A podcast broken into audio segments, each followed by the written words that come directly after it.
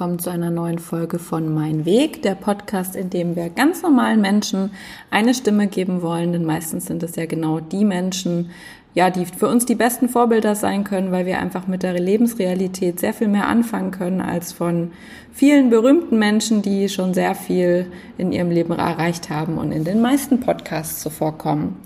Heute ist der zweite Teil unseres Gesprächs mit Franzi. Vor zwei Wochen haben wir den ersten Teil veröffentlicht, in dem Franzi ihren Weg erzählt hat von der Entscheidung, Chinesisch zu studieren, kommend von einer Abi-Reise nach Hongkong über ihre ersten Schritte in China bei einem Staatsunternehmen bis in den Volkswagen-Konzern, wo sie dann durch eine Moderation bei einem Event die Chance bekommen hat, zu sagen, was sie denn gerne als nächstes machen möchte und einfach mal spontan gesagt hat, sie möchte Assistenz werden.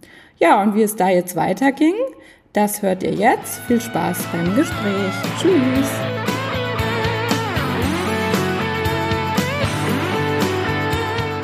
Ja, und war auch irgendwie schlau, also zu, zu, sagen, okay, ich möchte jetzt erstmal den Überblick bekommen. Und so bist du also Vorstandsassistentin geworden. Und genau. wie war das da für dich? Und hat dir das geholfen, zu entscheiden, wo es, wo es dann hingehen soll? Oder was für ein Bereich dich wirklich interessiert? Jein. Also er hat geholfen ähm, und war eine unglaublich tolle Zeit. Also ich also es war wahnsinnig anstrengend, es war wahnsinnig intensiv. Ich war mehrfach kurz vorm Zusammenklappen und habe auch gedacht, wie, wie, kann, wie kann das nur sein? Ja? Wieso, wieso arbeitet man so viel als Assistenzstab? Weil ich war ja nicht nur, ich war ja nicht alleine, es gab ja mehrere, mehrere Personen, aber trotzdem so viel gelernt, ja. Und würde auch mal sagen, dass ich meinem Chef sehr, sehr viel ähm, zu verdanken habe. Also ich meine, das war einfach, es war ein sehr, sehr oldschool, traditioneller ähm, Konzernmanager, aber sehr, sehr streng, aber war einfach eine, eine gute Schule. Also ich würde mal sagen, das hat mich so für jeden, für jeden Fall, für die Zukunft ähm, vorbereitet. Und ähm, unglaublich viel gereist und durch die Gegend gekommen und auch andere Standorte in China kennengelernt. Und deswegen, also es war richtig toll. Und hat dann aber natürlich auch dafür gesorgt, dass ich überlegt habe, wie kann es denn jetzt weitergehen und wie, ähm, wie mache ich jetzt nach zwei bis drei Jahren, macht man ja die Assistenzzeit in der Regel, wo gehe ich denn dann als nächstes hin? Äh, und da habe ich mir dann gedacht, naja, jetzt musste mal von dem Assistenz und eher generalistischen weg und dich mal im Fachbereich umgucken. Und ähm, da habe ich dann entschieden, äh, ich möchte mal das Produkt näher kennenlernen und habe gesagt, ich möchte ins Produktmanagement. Vorher habe ich aber noch, ähm, ne, weil ich ja doch äh, ähm, einen intensiven Job hatte und, und viel gesehen habe, ähm, über mit Unterstützung meines meines Chefs entschieden, dass ich mich gerne in Richtung Management entwickeln möchte und dann quasi den ersten Schritt in diesem Entwicklungsprogramm äh, gestartet, parallel zur Assistenz. Und da war dann aber natürlich auch wichtig, dass ich quasi ähm, schon einen Plan habe, wo möchte ich in Zukunft hin. Und dann habe ich gesagt, naja gut, dann äh, denke ich mal, Produktmanagement wäre was Gutes, weil so Projektmanagement, viele Stakeholder, ja, ähm, das kann ich mir vorstellen. Ja, ob das so die richtige Entscheidung war, weiß ich nicht.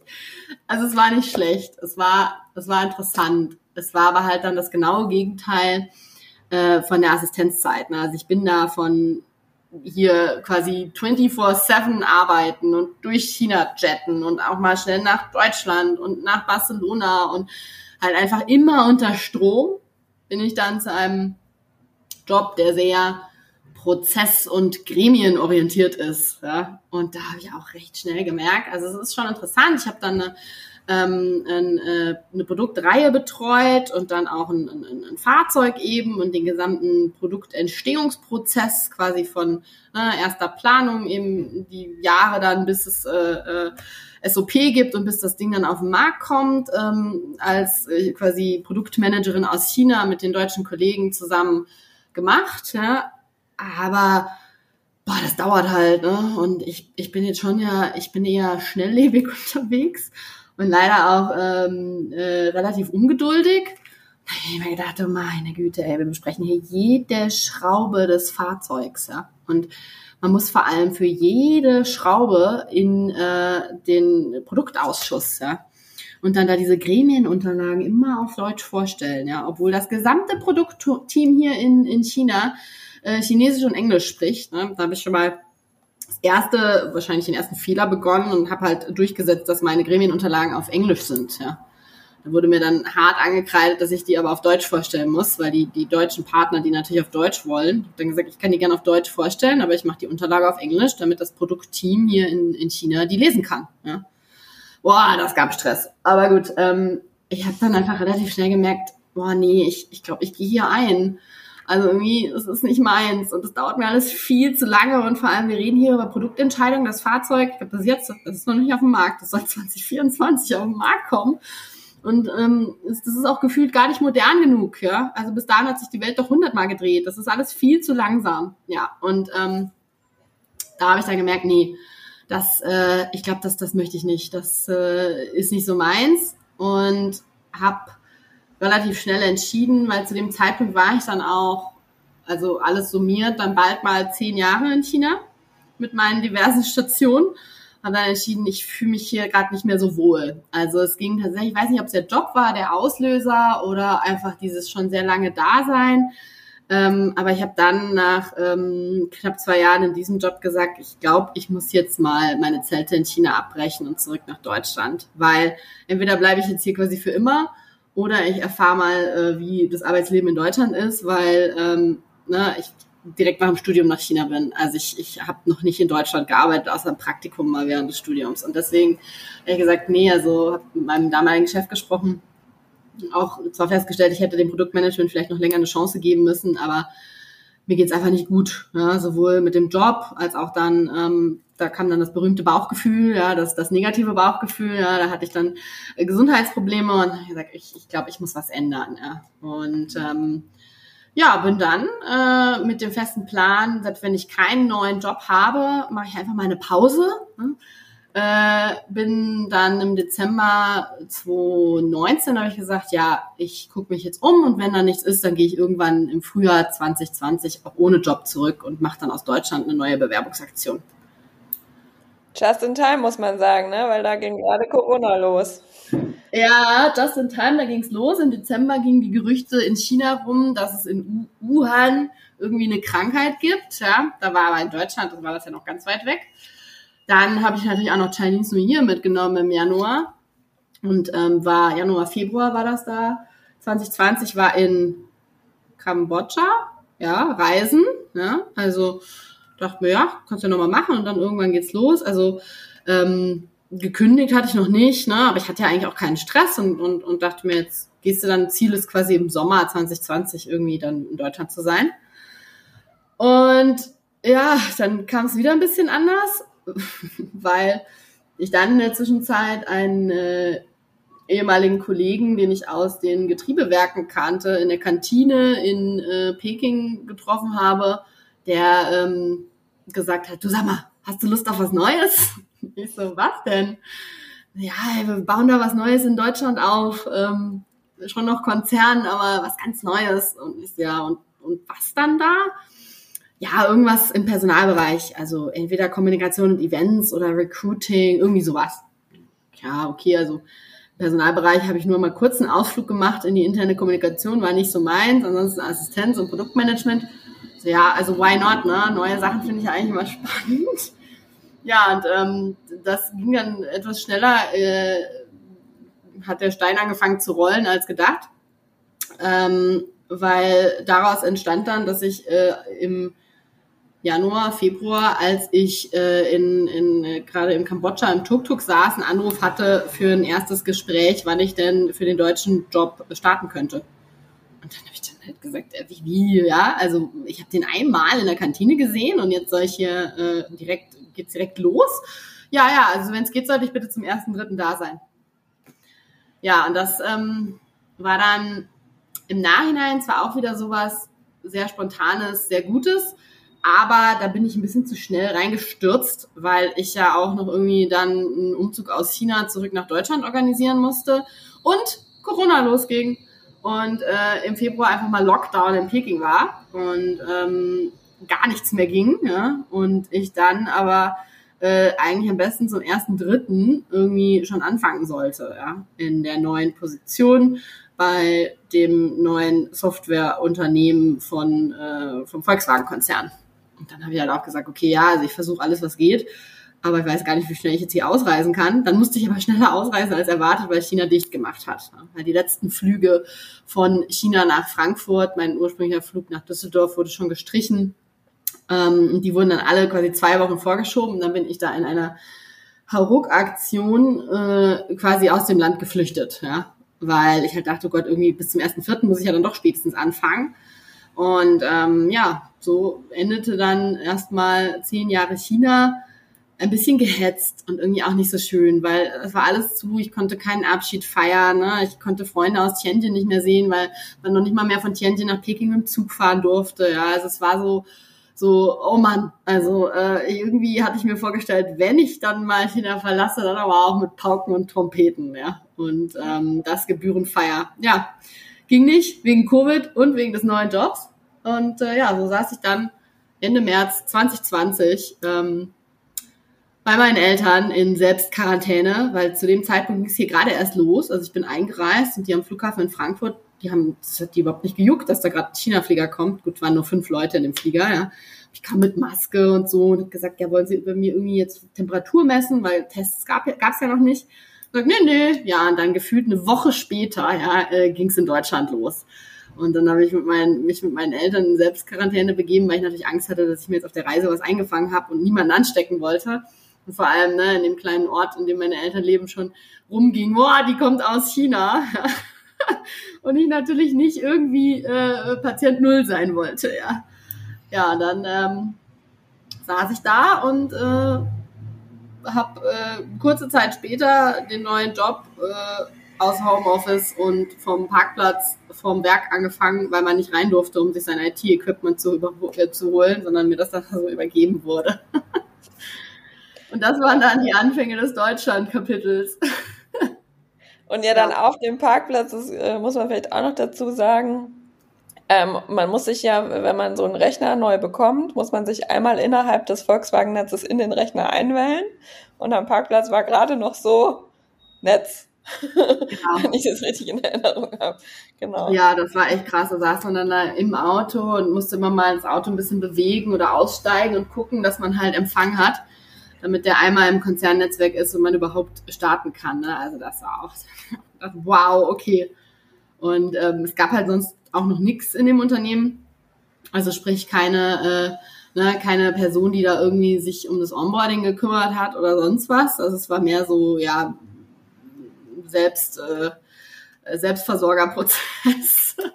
Aber ja, war, war trotzdem auch irgendwie, ähm, irgendwie wieder spannend und hat äh, bei mir schon auch wieder die sehr positive Aufregung getriggert. Ne? So, dass ich dachte, ja, cool, ja. Also wieder was ganz Neues. Ähm, aber tatsächlich auch wieder erstmal mit dem Gefühl reingegangen bin, okay, also was genau ich jetzt hier tue, äh, weiß ich nicht. Ja. Und habe ich auch noch nie gemacht. Aber damit bin ich ja bisher eigentlich auch immer ganz gut gefahren. Ja. Und so ging es dann los. Und dann bin ich ähm, nach ein paar Wochen zu Hause bei meinen Eltern im Mai nach ähm, Berlin, Mai 2020. Weil äh, der Standort war dann erstmal Berlin. Zuerst hieß es, du ziehst nach Ingolstadt und dann hieß es, nee, weißt du was, also so, wenn du da Recruiting dann machst, das macht doch mehr Sinn in, ähm, in Berlin. Ja, und dann bin ich äh, hier gelandet und hier bin ich jetzt auch seit äh, Mai 2020, also jetzt schon etwas über drei Jahre.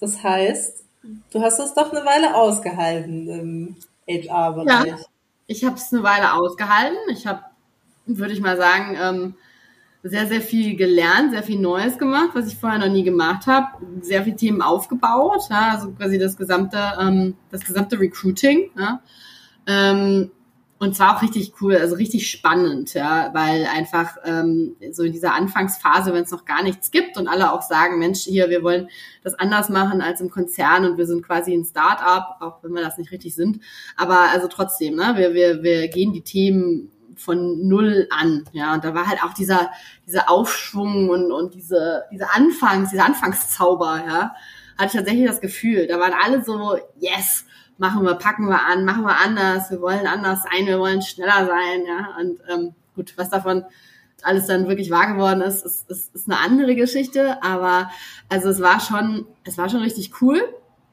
Es war nur auch, und das habe ich echt unterschätzt, sehr, sehr, sehr viel Und ich arbeite gerne viel, aber das war, weil es auch ja noch kein Büro gab ja, und es auch noch so wenig Menschen gab.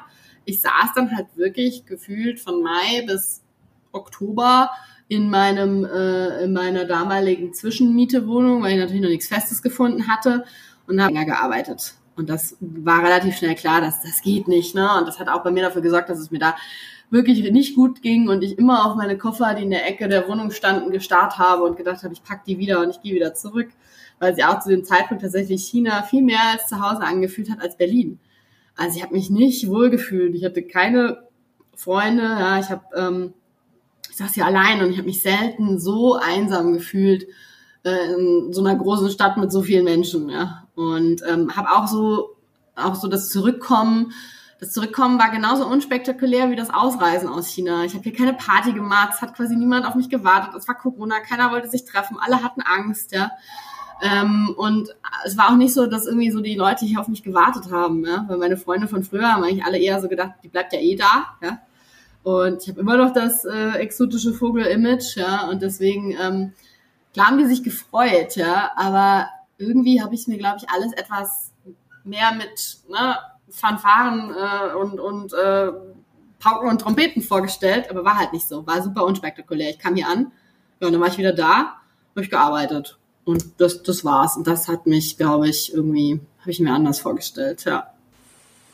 Ja, und ähm, das, was da, da haben jetzt auch gerade die Augen wieder geleuchtet, das, was dir ja eigentlich sehr entgegenkam, dieses, ne, ähm, also wir reden ja über, heute heißt es Carriot, damals hieß es noch Car Software Org oder hatte vielleicht noch gar keinen Namen zu dem Zeitpunkt.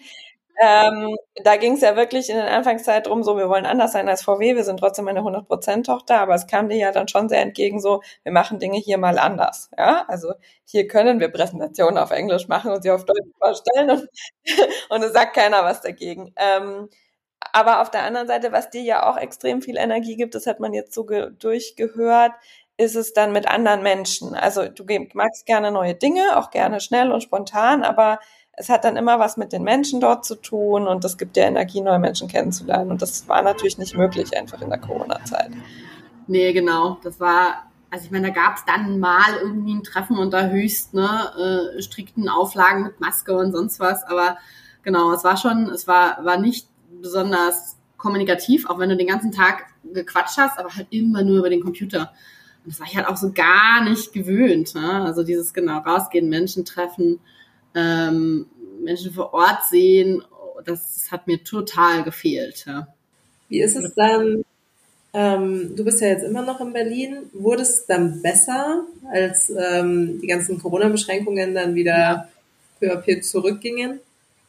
Ja, also es wird dann, es wird dann viel besser. Ähm, es gab ja dann auch quasi ne, nach und nach, als alles aufgebaut, aufgebaut wurde, Standorte und Büros, in die man mal gehen konnte. Ja, zwar war war zwar sehr etabliert, dass man im Homeoffice ist und ist eigentlich auch immer noch ähm, immer noch so, aber es, es, es wurde schon anders und es ging mehr und vor allem ich war auch nicht mehr so alleine, weil ich war am Anfang hatte ich auch gar niemanden, um diese ganzen Themen zu besprechen. Ne? Also klar, meine meine damalige direkte Vorgesetzte zu dem Zeitpunkt, aber es war halt nicht so, dass man irgendwie ein Team hatte, mit dem man diese Sachen gemeinsam angeht. Und das kam dann Gott sei Dank peu à peu. Ja? Also viele viele Einstellungen gab ein Team, ähm, äh, es gab quasi ein bisschen mehr Struktur, neue Verantwortlichkeiten, wer macht was, ja, schon immer noch dieses äh, hands-on gefühlt machen alle alles, ja, und es ist auch richtig viel zu tun, aber das mag ich auch total, ja, also diese, wie gesagt, dieses was Neues und, und alle packen an und das ist auch wirklich egal, also jetzt hier, das ist jetzt nicht so ein kleiner, fest definierter Verantwortungsbereich, sondern man geht auch darüber hinaus, ja, und das wurde dann besser. Ich hatte dann auch hier angefangen, ähm, ja, mir so einen kleinen, feinen Freundeskreis aufzubauen. Nicht, nicht besonders viele Personen, aber tatsächlich die meisten Rückkehrer aus China. Also das ist ganz interessant. Ich kenne quasi keine, ähm, keine Berliner, ja, und auch nicht viele Leute, die schon in Berlin gelebt haben, sondern das sind alles Leute, die jetzt in den letzten drei Jahren hier auch zugezogen sind. Ja. Und ähm, diese China-Connection ist schon, ist schon irgendwie stark, ne? weil auch die Freundschaften, die ich in den zehn Jahren im Ausland geschlossen habe, sind einfach andere Freundschaften als die sind, als es die sind, die ich noch aus Deutschland hatte.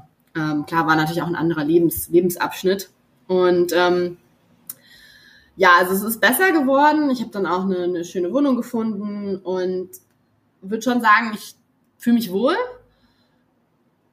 Aber Berlin ist immer noch nicht richtig zu Hause. Und ähm, ich habe schon auch immer mal währenddessen überlegt, woran liegt das? Äh, Gebe ich dem Ganzen gar nicht so richtig die Chance. Ähm, klar, lag auch viel an Corona, aber ich weiß nicht so genau, was es ist, weil eigentlich bin ich ja immer offen und ne, offen für Neues, offen für neue Städte. Und das ist cool, man kann viel machen. Ne? Also es wird einem ja hier nie langweilig. Gab aber auch, dadurch, dass ich so viel am Anfang gearbeitet habe, hatte ich einfach nicht die Energie, mich dann noch am Wochenende auf die Stadt einzulassen und zu exploren und hier ne, das alles kennenzulernen, sondern habe tatsächlich teilweise ähm, mindestens einen Tag gebraucht, um zu schlafen und dann einen vielleicht noch, um irgendwie jemanden zu treffen oder so. Aber also ich habe schon so diese Aktivität und dieses, dieser Enthusiasmus, ähm, den ich in China auch hatte und auch mal eben spontan Wochenendtrip, das hat man da immer gemacht, mal eben nach Hongkong fliegen, mal eben, keine Ahnung, nach, nach Taipei oder sonst was. Das, das, das habe ich hier dann gar nicht mehr gemacht. Das ist total eingeknickt. Ja. Und da weiß ich nicht genau warum, aber es war halt einfach so ein Prozess, den ich jetzt so beobachtet habe an mir, dass ich mich ein bisschen verändert habe. Ja, kam im Zweifel wahrscheinlich viel zusammen. Ne? Also ich meine, du hast vorher ja schon nicht wenig gearbeitet, dann hast du weiterhin viel gearbeitet und dann fehlen dir, hat dir dieses Energiethema halt gefehlt, ne, über die Menschen. Und äh, ja, Berlin im Winter ist jetzt trotzdem auch nicht die schönste Stadt.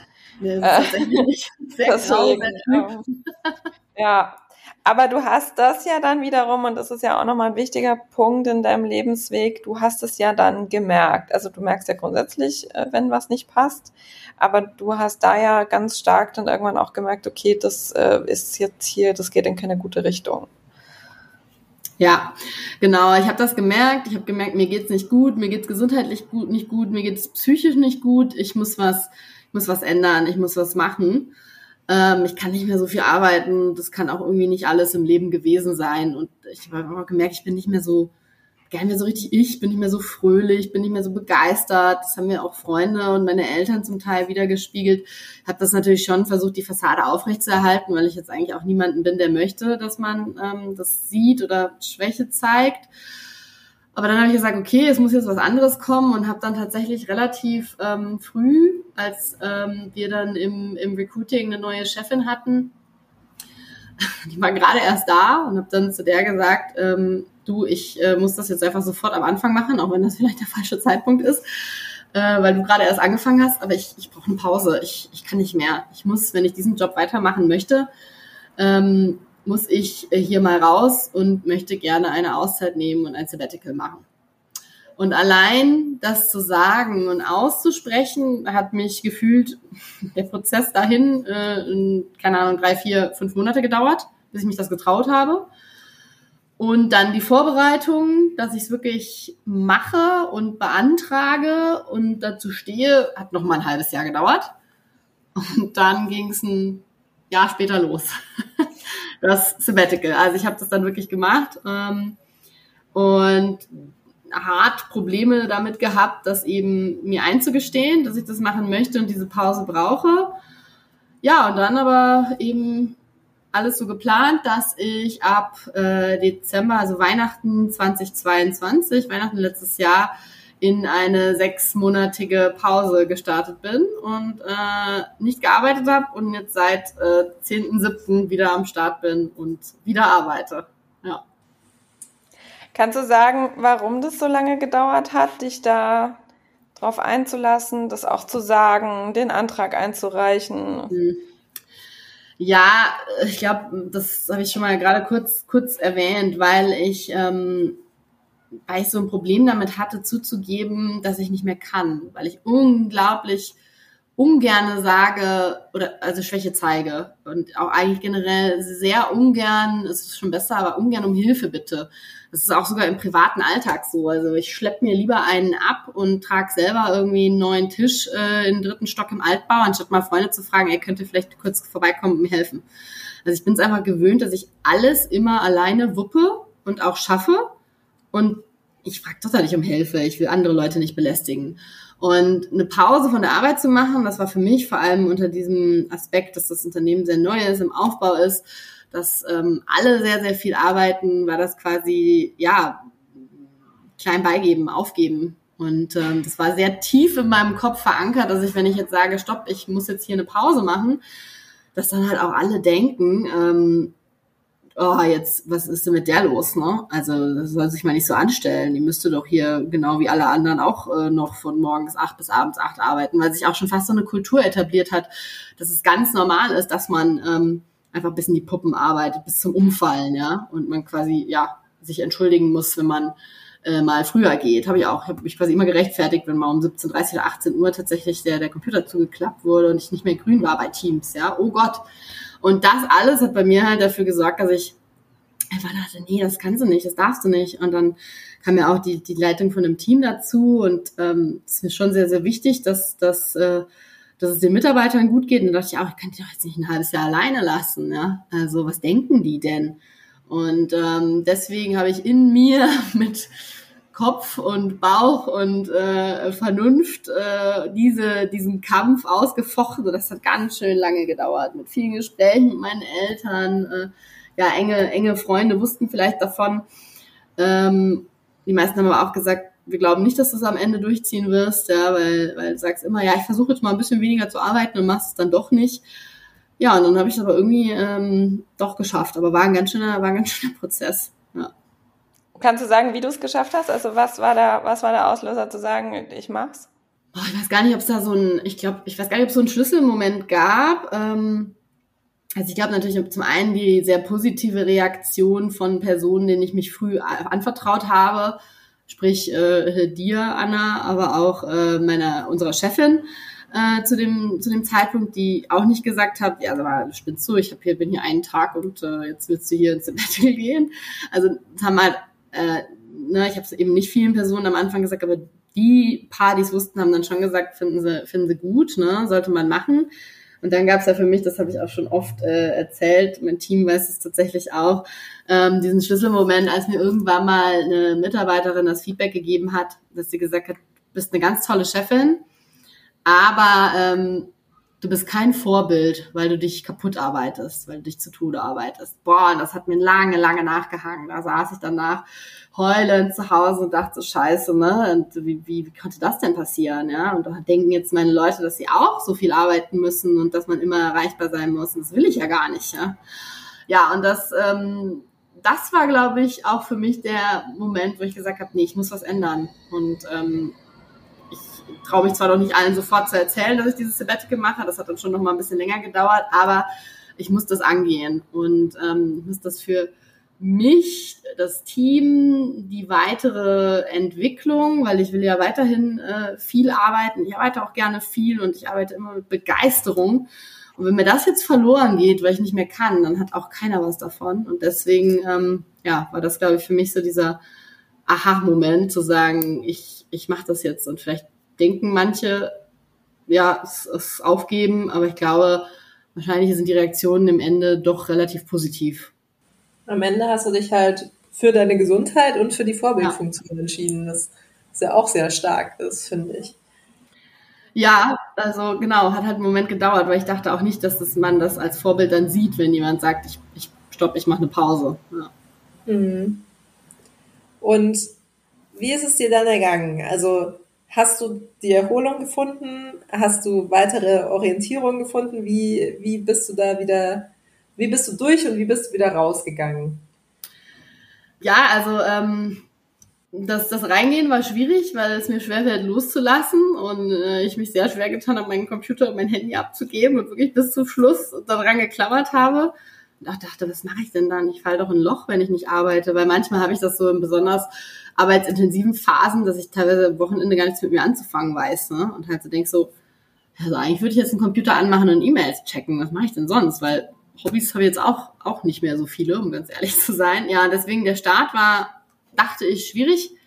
War dann aber aufgrund von Weihnachten und der Pause, die dann auch im, ne, zum Jahreswechsel lag, ähm, doch einfacher als gedacht. Ähm, dazu kam dann noch, dass der Zeitpunkt wirklich richtig und notwendig war, weil es ähm, mir in der Familie, meinem Vater gesundheitlich sehr schlecht ging und ich auch einfach nochmal emotional wirklich am Ende war. Ich dachte dann zwar, ich verschiebe das ganze Sabbatical, weil ich kann jetzt eh nicht reisen, weil es meinem Vater nicht gut geht und weil ich in Deutschland bleibe. Aber Gott sei Dank habe ich das nicht gemacht. Ja, ähm, ich auch mit mit Anna zu dem Zeitpunkt äh, viel drüber gesprochen, weil, also ich glaube, ich habe auch einfach total unterschätzt, was so ein Krankheitsfall in der Familie eben emotional mit einem nochmal macht, ja. Und ich war noch mal mehr durch als vorher, obwohl ich vielleicht gar nicht mehr so viel gearbeitet habe, aber das Zuhause sein, das Dasein, das dauernde im Krankenhaus sein, also ich, ich glaube, der Januar konnte gar nicht ähm, perfekter sein als der Startzeitpunkt für dieses Sabbatical. Auch wenn ich so dachte, oh nee, und jetzt kannst du erstmal vielleicht nicht reisen und dann verschwendest du die Zeit, kann ich auch arbeiten. Aber das habe ich mir dann schnell wieder ähm, ausgetrieben, diesen Gedanken und habe dann auch ähm, Ende Januar die erste Reise gestartet. Eben mit meinen Eltern entschieden, es macht keinen Sinn, dass ich jetzt alles pausiere und quasi darauf warte, dass ein Anruf kommt, dass wieder irgendwas passiert, weil es kann immer was passieren. Es kann auch was passieren, ähm, wenn ich in Berlin bin. Ja, ich bin, ich bin nur mal fünf Stunden von meinen Eltern entfernt. Es kann was passieren, wenn ich bei meinen Eltern oben im Arbeitszimmer sitze und jemand ähm, unten stürzt. Und deswegen haben wir so entschieden, okay, gesundheitlich ist mein Vater so stabil, dass ich jetzt diese Reisen antrete und wenn was ist, kann ich immer wieder unterbrechen, abbrechen, nach Hause kommen. Und ähm, damit habe ich jetzt auch für mich so ein bisschen so mein, mein Inner Peace geschlossen und dann bin ich Ende Januar los. Äh, erstmal nach Südafrika, habe da eine Freundin getroffen und mit der gut drei, dreieinhalb Wochen mit dem Auto Südafrika erkundet. Dann bin ich weiter nach Tansania, habe da meine erste äh, Gruppenreise in meinem Leben gemacht, habe so, so einen äh, Reiseanbieter für, für junge Leute gesucht, damit die alle so in meinem Alter sind und nicht, dass jetzt so eine Rentnerreisegruppe wird. Und dann war ich in Tansania gut dreieinhalb, knapp vier Wochen unterwegs. Und dann bin ich erstmal wieder nach Hause gekommen, weil ich auch gemerkt habe, ich bin nicht jemand, der jetzt nonstop sechs Monate reist. Das mag ich nicht. Ähm, ist mir auch zu anstrengend weil irgendwann hat man ja so ein bisschen Reise-Overflow, also ich zumindest. Dann, ähm, na, zumindest in Asien war es immer so, kennst du einen Tempel, kennst du alle. Ja? Also irgendwann hast du halt viel gesehen. Und ähm, dann bin ich zurückgekommen und war einen knappen Monat, ein paar Wochen hier in Deutschland, war bei meinen Eltern war wieder in Berlin, habe ähm, Freunde getroffen, bin nach Süddeutschland auf den 40. Geburtstag von einer Freundin, habe so Sachen gemacht, für die ich mir halt sonst nie Zeit nehme. Also ich kann an einer Hand abzählen, wie oft ich in den letzten drei Jahren, seit ich in Deutschland bin, überhaupt mal Freunde innerhalb von Deutschland besucht habe. Ja, das war mir immer viel zu anstrengend. Und jetzt hatte ich aber eben mal wieder diese Energie. Ja, und habe dann ähm, ganz in Ruhe die nächste Reise angefangen vorzubereiten, stundenlang in Buchhandlungen gesessen und Reiseführer gewälzt. Also es war echt, es war schön, es war richtig, richtig entspannt. Und dann bin ich ähm, Anfang April äh, in die USA, äh, weil da habe ich, habe ich vorhin schon kurz erzählt, ein Austauschjahr gemacht mit 16 und habe äh, meine Gastfamilie besucht, was auch extrem schön war, weil zu denen habe ich halt immer noch Kontakt und es hat sich wieder angefühlt wie wie mit 16. Ja, also ich hatte auch wieder mein altes Zimmer und ich hatte einfach mal Zeit, weil die besuche ich zwar regelmäßig, aber immer immer abgehetzt, immer durchgetaktet. Ne? Immer hier so Maximum zehn Tage, dann äh, muss wieder gearbeitet werden. Und da war ich dann vier Wochen. Und dann ging es nach Mexiko. Da habe ich auch Freunde besucht, die ich noch aus China kenne. Und dann eine Freundin getroffen, mit der ich noch rumgereist bin. Und dann war die letzte Station. Das habe ich dann alleine gemacht, weil ich schon auch zwischendrin immer mal ganz gerne alleine bin und merke, brauche ich auch. Ne? Immer zusammen reisen ist ja auch intensiv äh, mit Leuten. Und dann war ich noch in Kuba, genau. Und dann bin ich von Kuba Mitte Juni wieder nach Deutschland, hatte dann noch einen knappen Monat, bevor ich wieder anfange zu arbeiten. Und ja, war, also die Zeit ist natürlich so vergangen, ja, in, in, im Fluge, ja, ähm, aber es war auf jeden Fall, und das habe ich äh, also gefühlt täglich gedacht, die beste Entscheidung meines Lebens, diese Pause zu machen, diese Auszeit zu nehmen und äh, einfach mal, genau, einfach mal an mich zu denken, wieder so ein bisschen mehr zu mir zu finden. Auch wenn das jetzt bei mir nicht heißt, ich habe das nämlich mit, mit guten Freunden vorher ähm, diskutiert und so ein bisschen Panik bekommen. Die haben dann alle Bücher gewälzt, so, ne, ähm, Selbstentwicklung und eben, was kann man in der Zeit machen und ähm, sich selbst verwirklichen und, und so weiter. Also halt so Ratgeber und auch äh, tausend Pläne gehabt, ne, in der Zeit sich selbstständig machen und sonst was. Und das habe ich tatsächlich nicht gemacht. Ich habe am Anfang so ein bisschen bisschen Angst bekommen, oh Gott, das muss ich jetzt machen, das wird von mir erwartet, dass ich in dem halben Jahr mich äh, selbst äh, ne, finde, äh, zu einer neuen Person werde, jeden Morgen um fünf aufstehe, joggen gehe, äh, gesund lebe und äh, jetzt dann hier zurückkomme und ja, viel effizienter alles mache. dann habe ich aber irgendwann festgestellt, nee, das bin halt einfach nicht ich, ja. Also ich bleib mir schon treu. Und das Einzige, was sich geändert hat, und dass es auch gut so ist, dass ich jetzt wieder wieder happy bin, dass ich wieder mehr ich bin und, und ähm, ausgeglichener und, und glücklicher und energiegeladener, als ich es vorher war. Und das ist für mich das Haupt, das Hauptergebnis, das Hauptziel gewesen dieses Sabbaticals. Das heißt, du hast, du hast dann auch in den sechs Monaten, also bis auf die ersten zwei, drei Wochen so kein einziges Mal gedacht, scheiße, ich muss meinen Laptop aufmachen. Oder, oder? Tatsächlich nicht. Also ganz am Anfang, genau im Januar, ähm, wir waren ja ein bisschen in Kontakt, immer mal über eine Sprachnachricht, weil ähm, Anna ja äh, dankenswerterweise übernommen hat in der Zeit, was halt auch schon was extrem Wichtiges ist, finde ich, dass man jemanden hat, auf den man sich verlassen kann und weiß, ne, da ist jemand. Also das war für mich die Grundvoraussetzung, dass ich das überhaupt machen kann. Ähm, und nee, also ich meine, ich habe dann immer mal ja von dir ein Update bekommen, was so läuft, aber grundsätzlich hat das nicht dafür gesorgt, dass ich dachte, okay, mir juckt jetzt in den Fingern, äh, ich will jetzt unbedingt, hätte jetzt gerne meinen Laptop und würde gerne arbeiten. Also das ging schnell. Ich war schnell wirklich raus. Ich glaube, da hat das Reisen geholfen. Ich weiß nicht, wie das gewesen wäre, wenn ich jetzt komplett hier gewesen wäre. Aber nee, es war, es war schon so, dass ich äh, ja einfach gar nicht mehr dran gedacht habe.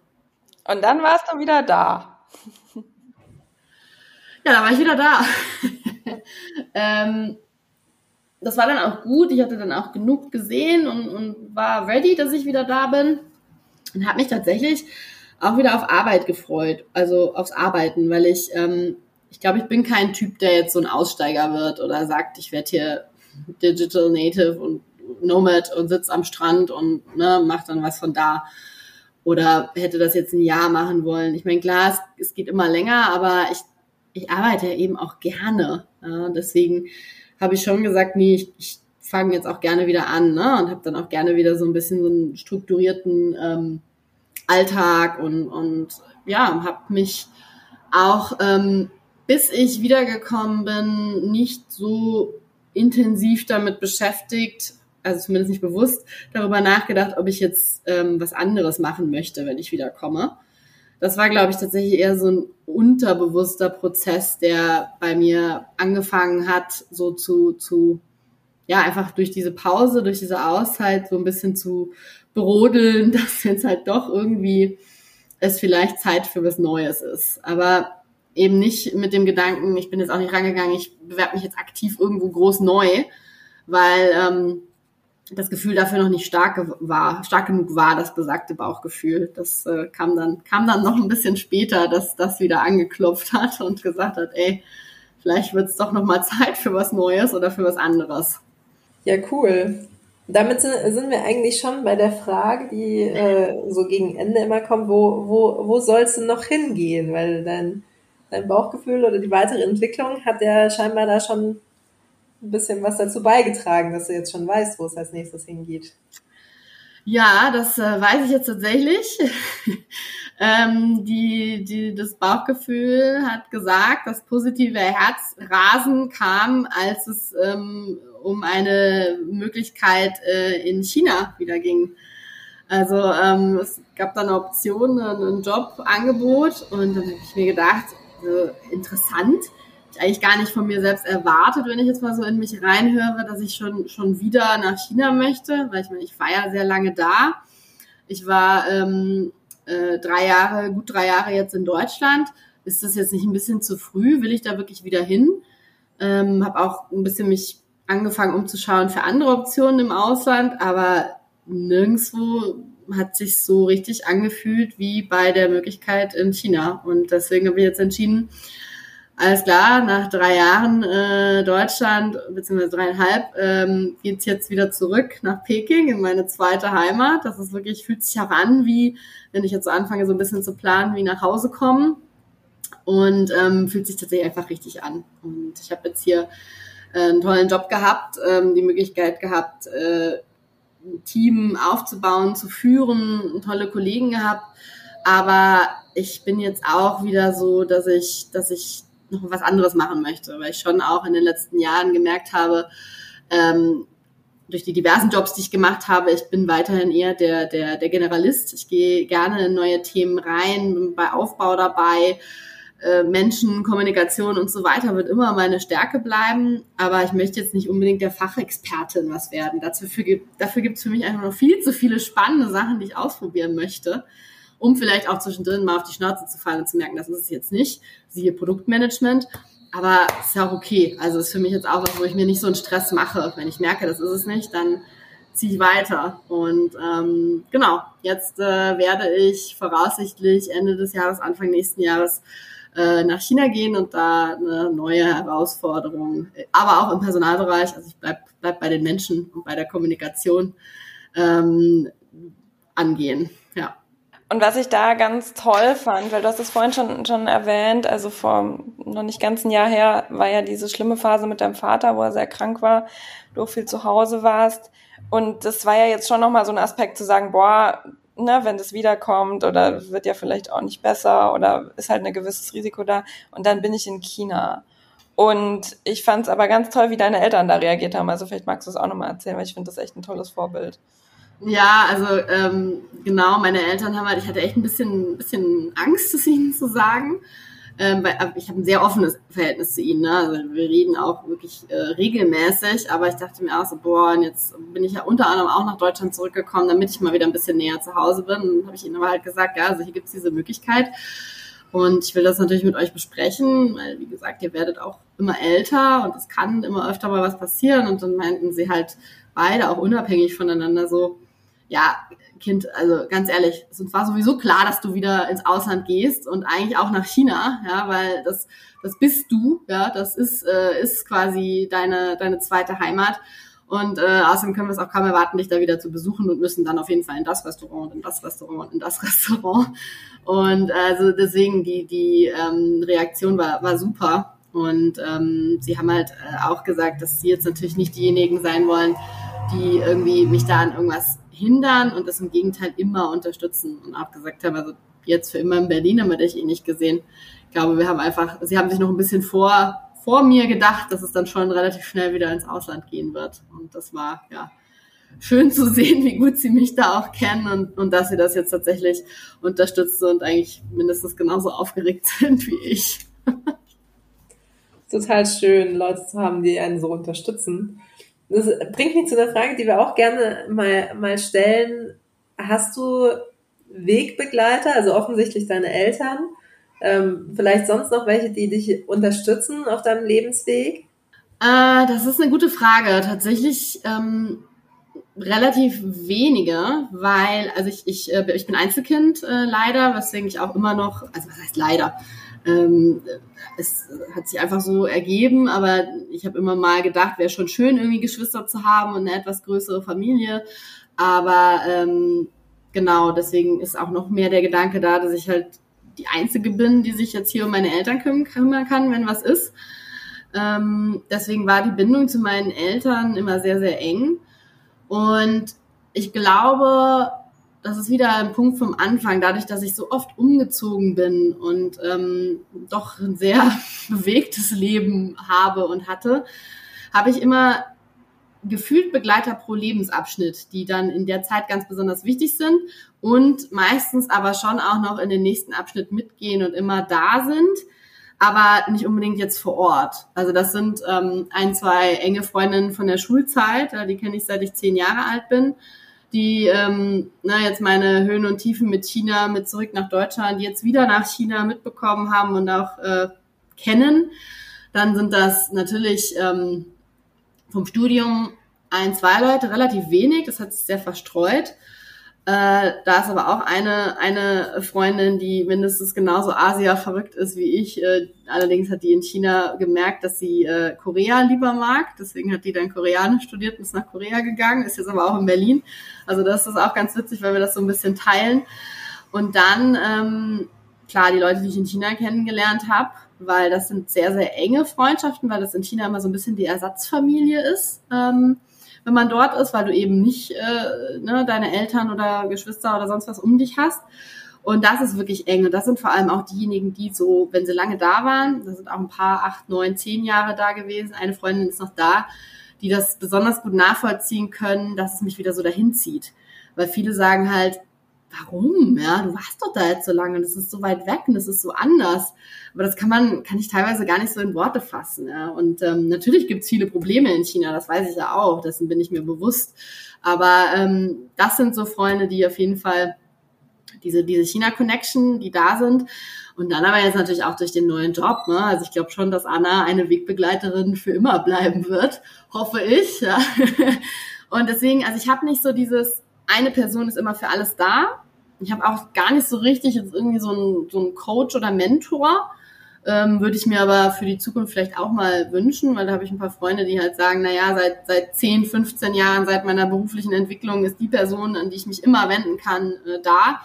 Das habe ich so nicht, aber es sind so Wegbegleiter pro Lebensabschnitt, die aber alle irgendwie, ja, äh, da sind und immer zwischendrin wieder eine Rolle spielen und die ich auch hoffe, dass die mich quasi ein, ein Leben lang weiter begleiten werden. Ja, und ich hoffe auch, dass wir Wegbegleiterinnen bleiben. Auch wenn ich nicht so eine riesen China-Affinität habe, aber ich freue mich auch, jetzt wieder jemanden zu haben, den ich dort besuchen kann. Das muss ja auch nicht sein. Das ist ja, ist ja auch völlig in Ordnung. Aber jetzt hast du schon, schon gesprochen von, von deinem weiteren Leben und wir wissen jetzt schon den nächsten Schritt. Gibt es denn irgendwelche Dinge, wo du sagst, perspektivisch möchtest du das noch in deinem Leben erreichen oder da möchtest du hin oder würdest du es eher so halten wie bisher und einfach mal spontan Schritt für Schritt entscheiden, wo es als nächstes hingeht?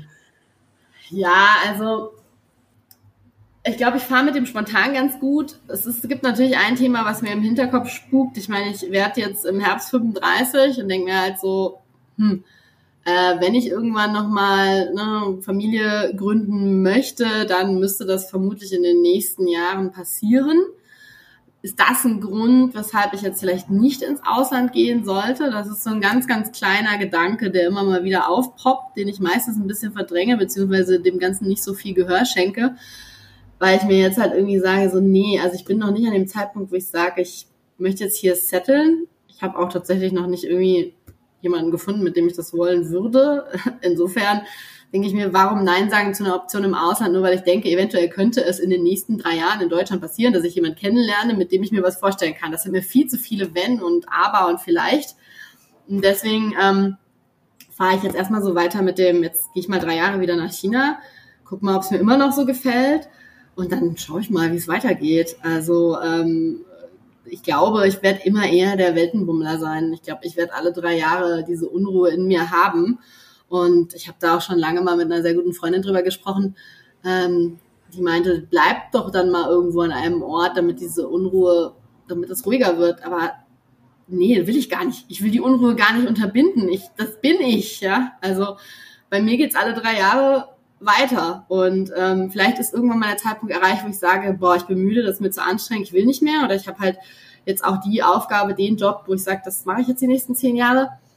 Glaube ich aber nicht, weil ich, ich, bin, ich bin gerne in neuen Themen. Ich mache gerne immer was Neues, lerne was Neues, merke vielleicht, das ist es nicht, mache wieder was anderes. Und ich glaube, das behalte ich mir jetzt auch einfach erstmal bei, bis vielleicht irgendwie was passiert, ähm, dass das dann stoppt. Ja? Vielleicht kommt mal jemand über den Weg oder äh, es kommt irgendeine Möglichkeit, aber aktuell, nö, drei Jahre und dann gucken wir mal weiter, wo es dann wieder hingeht.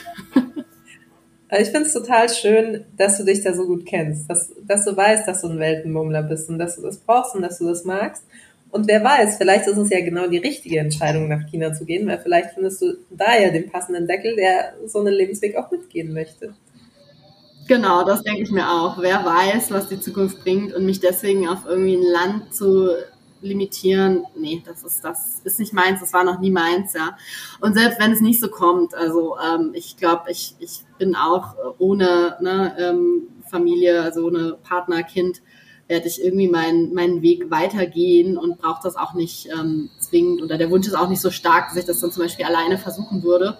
Ähm, und ja, also ich glaube, solange solange es mir so gut geht, ähm, damit werde ich das auch, werde ich das auch so weitermachen. Voll schön. Ja, wow, wir haben jetzt ganz schön lange geredet. du hast auch ein, ein mega bewegtes äh, Leben und extrem viel erlebt. Also danke, dass du, dass du das mit uns geteilt hast. Ich würde jetzt trotzdem so langsam zum Ende kommen. Und, und und unsere äh, standardletzte Frage stellen, nämlich, wohin gehst du denn jetzt?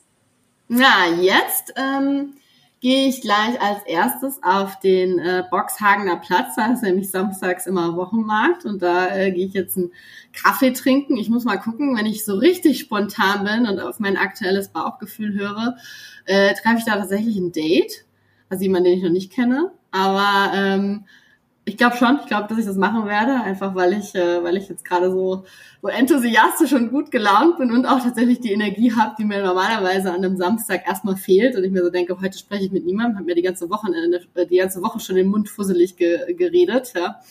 Genau, das mache ich jetzt und ähm, dann werde ich noch ein bisschen weiter rumwühlen, weil ich morgen auch auf dem Boxhagener Platz äh, einen äh, Flohmarkt äh, besuche und Sachen verkaufe und aussortiere, was ja auch immer sehr befreiend ist, äh, wenn man, wenn man äh, alte, alten Ballast loswerden kann. Ja, absolut. Ja, danke dir. Viel, viel Erfolg beim Ausmisten und beim Ballast loswerden. Danke. und äh, bei dem, was heute noch so kommt, who knows. Und ja, dann möchte ich mich ganz herzlich bei dir bedanken ähm, dass du so alles mit uns geteilt hast, so offen warst. Danke an Anna, die wir immer dabei war.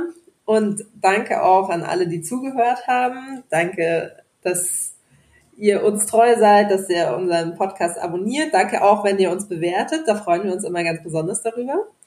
Und ja, würde sagen, danke euch und bis zum nächsten Mal. Dankeschön.